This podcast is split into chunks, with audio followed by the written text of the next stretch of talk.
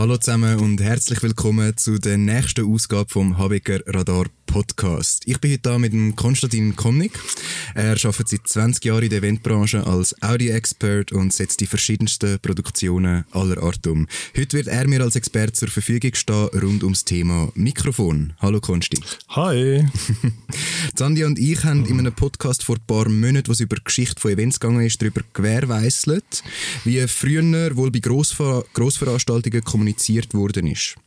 Das heißt quasi vor der Entstehung vom Mikrofon ähm, wir reden heute über Mikrofon, aber ich möchte die Einleitung oder die Überlegung vom vorherigen Podcast noch kurz abschließen. Was ich herausgefunden habe, ist, dass frühere Locations akustisch einerseits sehr gut gebaut sind, dass man den Ton weit gehört hat. Andererseits, dass Personen, die dann wirklich geredet haben, einfach sehr laut geredet haben, geschult worden sind auf das und dann immer die Person, die quasi das noch knapp gehört hat, hat das dann wiederholt und weiter nach hinten gegeben.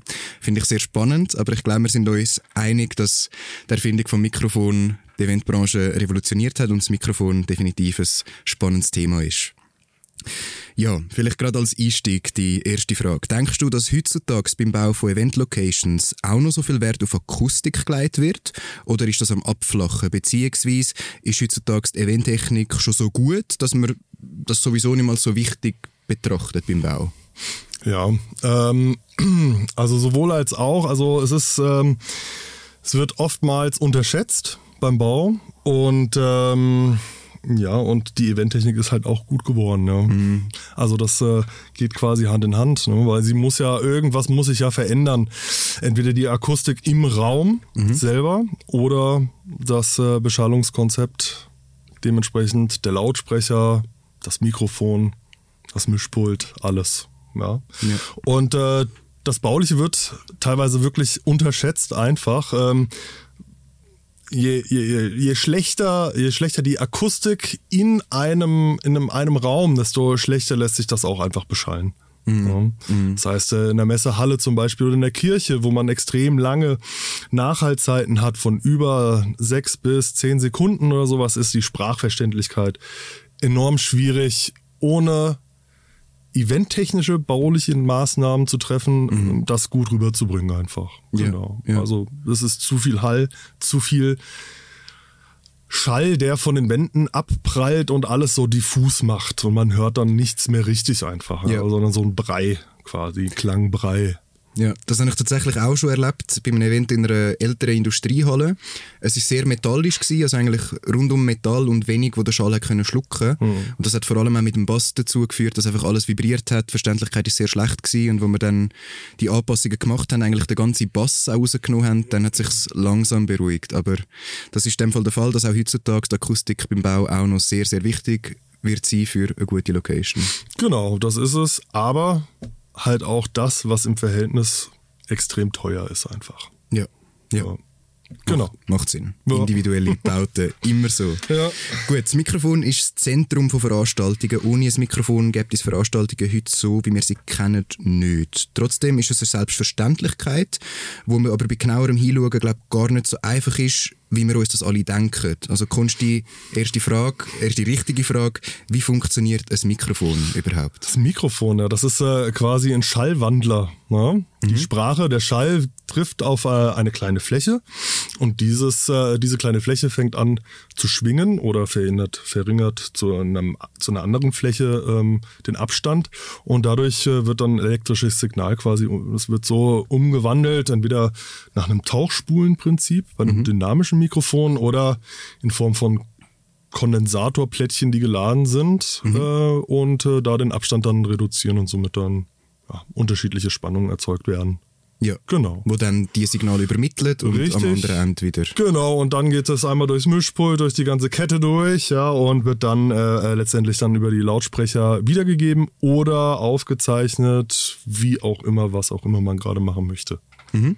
Und was ist denn ein dynamisches Mikrofon? Ja, das dynamische Mikrofon ist einfach äh, das Tauchspulenprinzip quasi. Du hast halt äh, einen Eisenkern, ähm, also äh, ein Eisen, äh, einen Eisenstab, der in, eine, in einen Magnet eintaucht, mhm. quasi. Und dadurch wird äh, eine Spannung induziert. Ja, während bei einem Kondensatormikrofon du zwei geladene Kondensatorplättchen hast. Mhm. Diese brauchen dann die sogenannten 48 Volt Phantomspannung. Ja, Mhm. So nennt sich das. Äh, Und äh, da gibt es dann Spannungsunterschiede und plus minus 5 Volt, sowas. Ja. Sind Genau. aber in dem Sinn beide Mikrofone gleich. Es wird das elektrisches, also es wird das Ja. Signal umgewandelt in ein elektrisches Signal. Ganz genau, ganz Ja. genau. Richtig. Das eine ist ein bisschen, sollte man vielleicht noch zusagen, das eine ist ein bisschen empfindlicher als das andere. Okay. Ja. Ist das gut oder schlecht? Ja, das kommt drauf an. Ne? Bei einer, ich sag mal, bei einem lauten Objekt ist es ein empfindliches Mikrofon zu benutzen eher schlecht, ne? weil das übersteuert dann und dann verzerrt das alles nur noch. Im schlimmsten Fall geht es kaputt. Ähm, ja, genau. Ist nicht geplant, aber spannende Frage. Wie geht Ja. das Mikrofon kaputt, wenn man zu laut ist? Zu laut? Mhm. Naja, wenn die Kondensatorplatten sich dauerhaft zum Beispiel berühren Mhm. und so weiter, dadurch hast du dann äh, dementsprechend einen Schaden. Okay. Ja. Da Cool. kann das kaputt gehen. Alles klar. Seit dem ersten Mikrofon und dann heutzutage hat sich einiges entwickelt. Wo sind dann die Unterschiede zwischen dem allerersten Mikrofon und dann heute? Was, was ist besser geworden? Was hat sich verändert? Ja, also der Klang hat, hat sich halt einfach äh, geändert und die Herstellungsmethoden und alles. Ich meine, das war früher, war das ein, ein großes äh, Mikrofon, also so ein großes Gebilde mit, äh, mit, einer, mit einer Kapsel, also mit einer, Schall, mit einer Platte oder sowas, äh, wo man reingesprochen hat und das wurde dann halt äh, ähm, ähm, halt da gewandelt. Aber das war alles noch offenliegend quasi und ähm, nichts irgendwie in einem geschlossenen Gehäuse. Also das heißt, ähm, es war relativ anfällig für Staub, Wasser und alles Mögliche und ja, ähm, klang alles auch noch nicht so, wie heutzutage ein Mikrofon klingt. Ja, also es ist eher auf Sprachverständlichkeit eher ausgelegt. Das kommt daher, dass die Entwicklung vom Mikrofon Hand in Hand mit dem des Telefons ging. Ja, also das äh, eine funktioniert ja ohne das also, na gut, das Mikrofon funktioniert auch so alleine, aber das Telefon nicht ohne Mikrofon. Und das Telefon wurde vorher quasi entwickelt oder erfunden. Ja, ja. Genau, und somit äh, hat man damals auch äh, mehr ähm, auf die Sprachverständlichkeit Wert gelegt.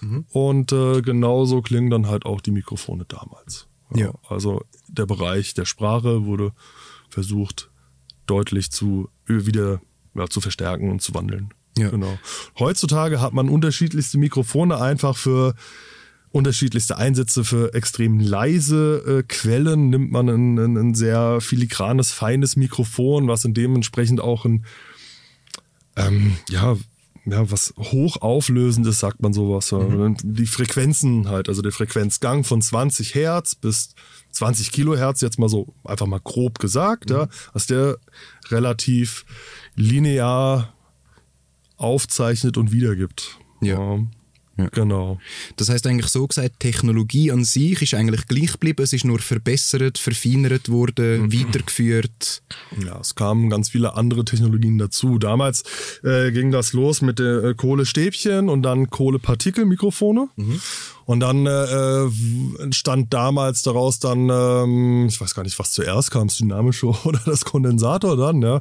Ähm, auf jeden Fall wurde dann von Neumann, ja, wurde dann ähm, ein Mikrofon entwickelt, ja, ein Großmembran-Kondensatormikrofon. Und ja, und das ist auch immer noch mit eins der legendären Mikrofone. Ja. Genau. Cool. Ja, also das ist Ja. eigentlich gerade eine super Überleitung. Es gibt ja ganz, ganz viele verschiedene Mikrofone. Zum Beispiel bekommt ein Sänger ein anderes Mikrofon als ein Speaker auf der Bühne. Und ja, auch wir, die jetzt einen Podcast zusammen machen, haben nochmal ein ganz anderes Mikrofon. Warum gibt es die Unterschiede und kann es nicht einfach ein gutes Mikrofon geben, wo für alles perfekt kann gebraucht werden Ja, ich habe manchmal das Gefühl, äh, dass dieses Mikrofon gibt's tatsächlich, weil viele das SM58, ja, also so ein Standard-Mikrofon, ähm, äh, die setzen das gefühlt überall ein und haben das immer dabei. Und man kann es tatsächlich auch eigentlich so im Notfall immer benutzen, aber es ist nicht die eierlegende Wollmilchsau, die, äh, keine Ahnung, irgendwie eine Geige genauso gut äh, äh, wiedergibt wie ähm, eine Bassdrum vom Schlagzeug. Ja. So, als Beispiel. Ja. Genau. Ähm, ja, und dementsprechend, du ha- habe ich es eigentlich auch schon genannt, es gibt halt ganz viele unterschiedliche Schallquellen und dafür gibt es ganz viele unterschiedliche Mikrofone und Mikrofontypen. Ähm, es sind ja nicht nur die drei, dynamisch, Kondensator, es gibt dann noch Bändchenmikrofone, Elektretmikrofone Und, und, und, und, und, und, und. Ja. Ja. Also wirklich für, für jede Anwendung gibt's da das passende Mikrofon gefühlt. Ja, Ja. okay. Und das liegt wahrscheinlich daran, dass man in diesem Anwendungsbereich mit der Mechanik vom Mikrofon oder der Technik vom Mikrofon einen anderen Frequenzbereich hat oder andere Sachen besser kann aufgreifen genau. Und so nehme ich an, haben sich die Sachen dann auch überall in diesen Feldern implementiert. Genau, richtig. Ja. Ist Immer auf situationsabhängig, was man machen möchte. Dementsprechend gibt es dazu den passenden Typen. Zum Beispiel als Beispiel Naturfilmer.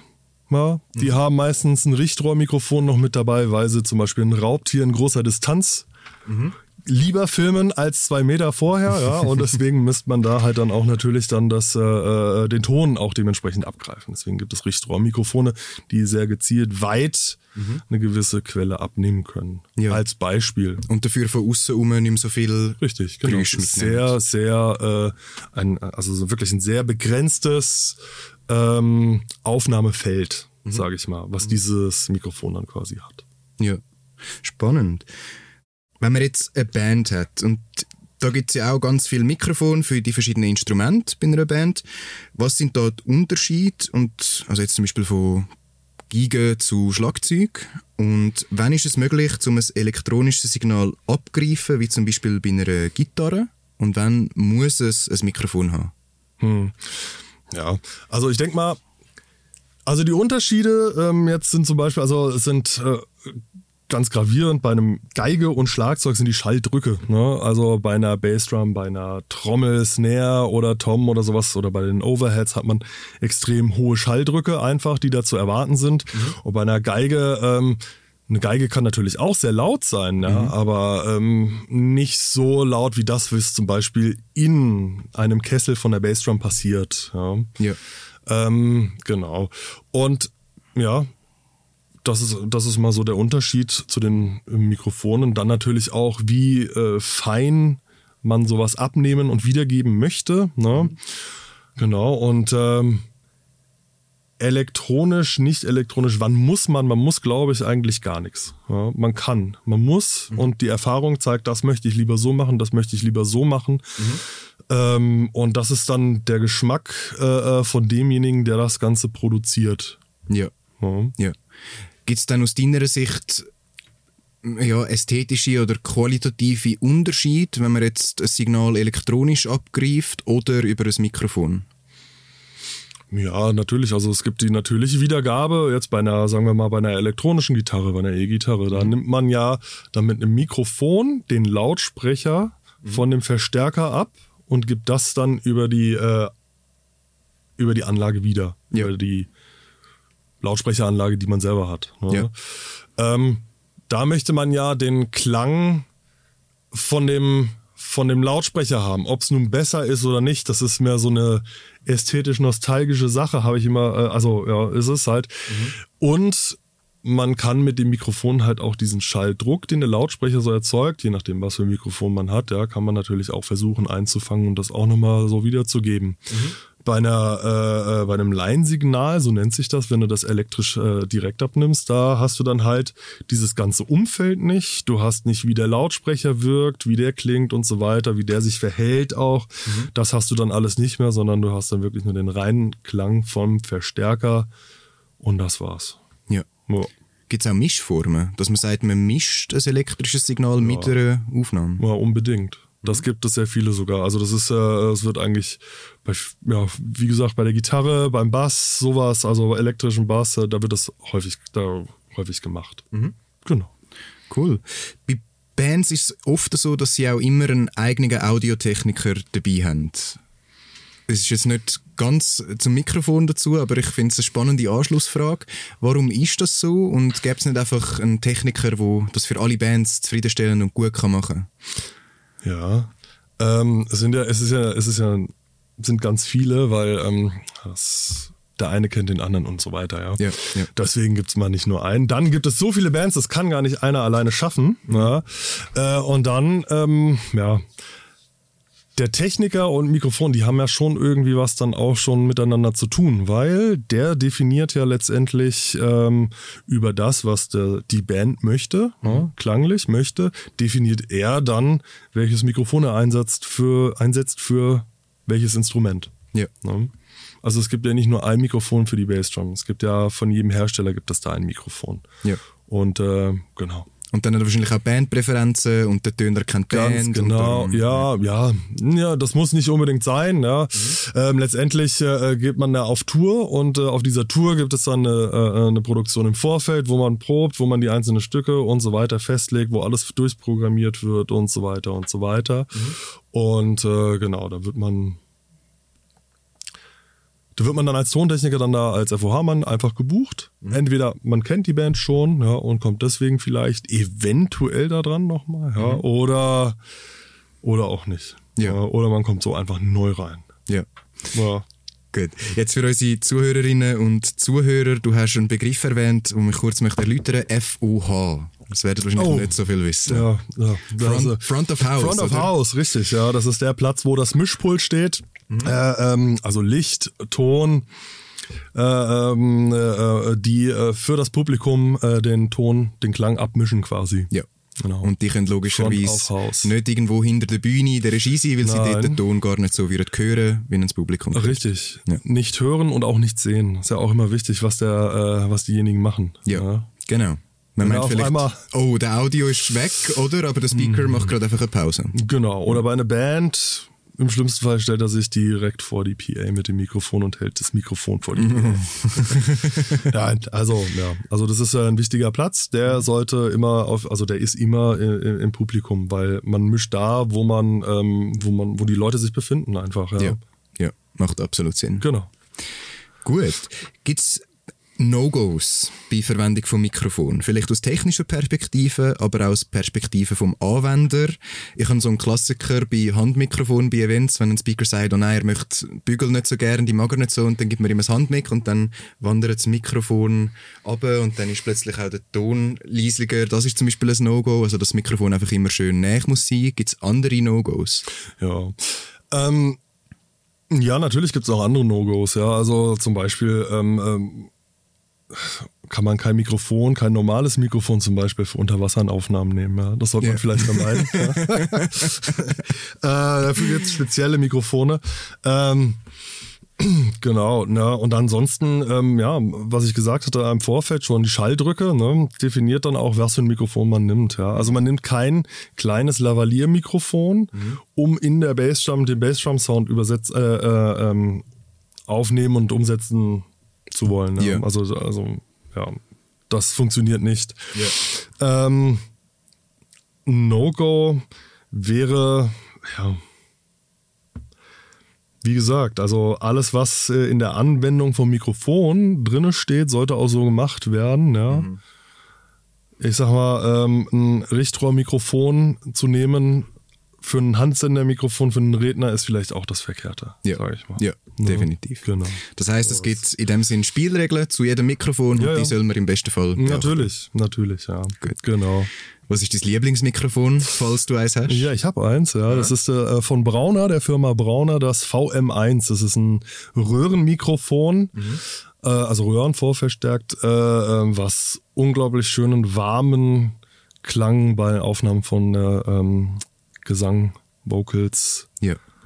also gerade bei Sängerinnen.